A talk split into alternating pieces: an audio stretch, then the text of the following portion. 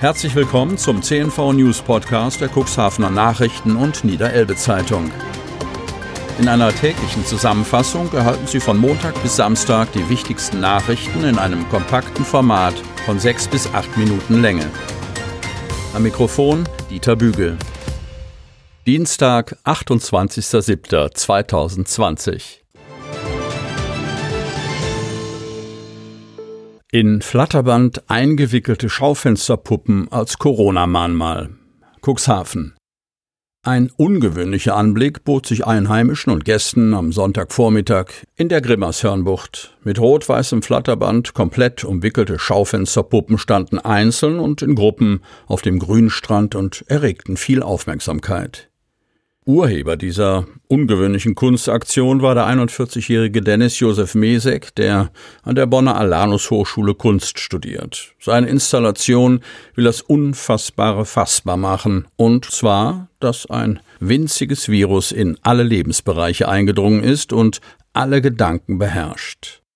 Die Schaufensterpuppen, die noch vor einiger Zeit in Geschäften für Kleidung und lebensbejahenden Konsum warben, repräsentieren nun Einförmigkeit und Gleichschaltung. Das rot-weiße Flatterband dokumentiert die unüberwindbare Trennung, die das eingeschränkte Leben und die Beschneidung der Grundrechte aller Menschen mit sich bringe, so der Künstler. It is like it is, hat Mesek sein Kunststoffpanoptikum, das er als Mahnmal verstanden wissen will, genannt. Kunst sei in diesen Zeiten umso kostbarer, weil sie verbinde, wo keine Verbindung mehr erkennbar sei und sichtbar mache, was als gesichtsloser, düsterer Spuk durch unsere Gedanken geistert. So Mesek. Nach kurzer Zeit wird dieser Spuk in der Grimmershörnbucht vorbei. Seine Kunstinstallation hat er bereits in mehreren Städten, darunter Berlin, Hamburg und Köln gezeigt. In weitere Städte wird er mit seinen eingewickelten Schaufensterfiguren reisen.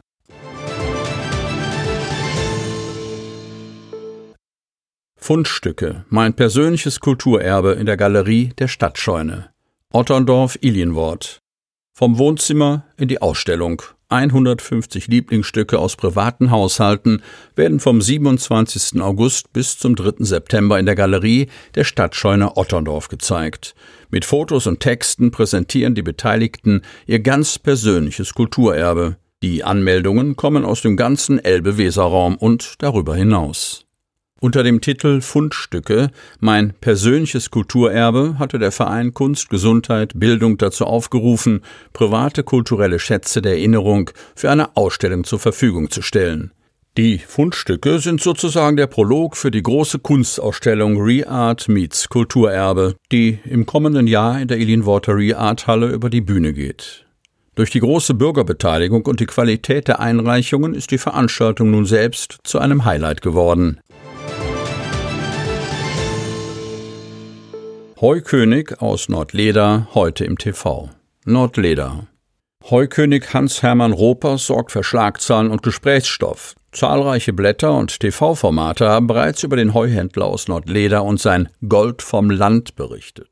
Am heutigen Dienstag, 28. Juli, zeigt das NDR-Fernsehen eine TV-Reportage über den Landwirt. Die Zeit und der Weser-Kurier, Sat1 und Buten und Binnen, sie alle haben schon bei Landwirt Hans-Hermann Ropers angeklopft, um über den Heukönig von Nordleder zu berichten. Auch ein NDR-Filmteam hat den redefreudigen Bauern vor einiger Zeit besucht.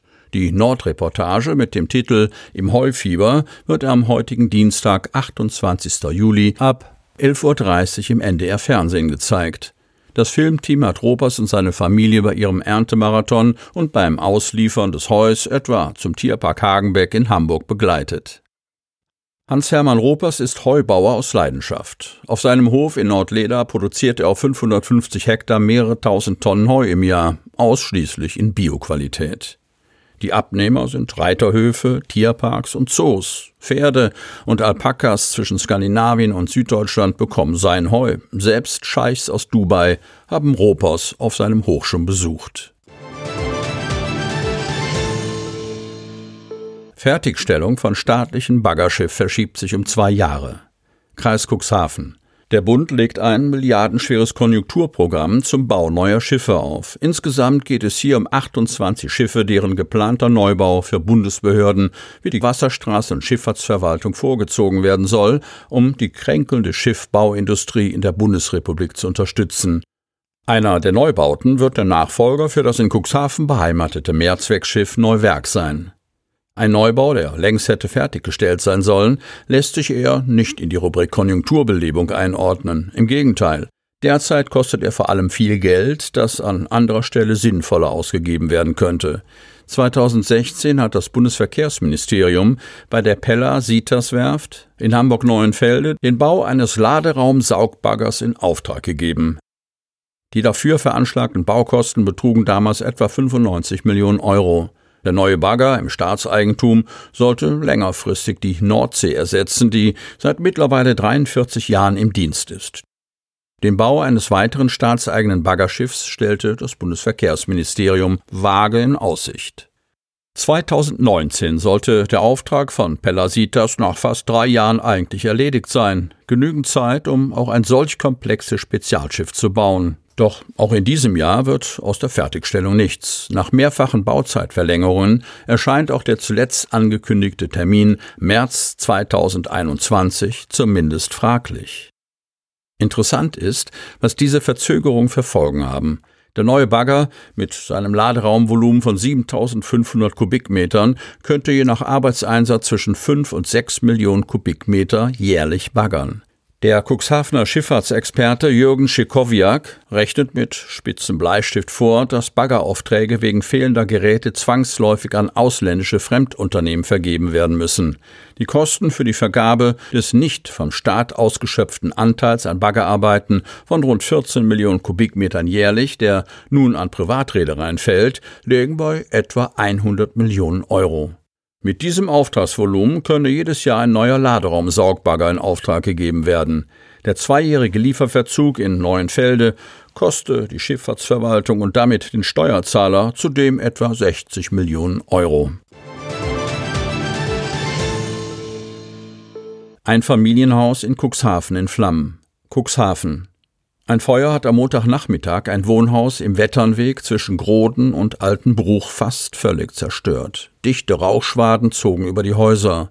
Gegen 16 Uhr meldete eine Passantin das Feuer in dem Einfamilienhaus. Aufgrund der starken Rauchentwicklung wurde die Bevölkerung per Radio gewarnt. Eine Person wurde zum Zeitpunkt der Löscharbeiten noch vermisst. Die Löscharbeiten dauerten etliche Stunden an. Diverse Feuerwehren aus dem Stadtgebiet waren im Einsatz.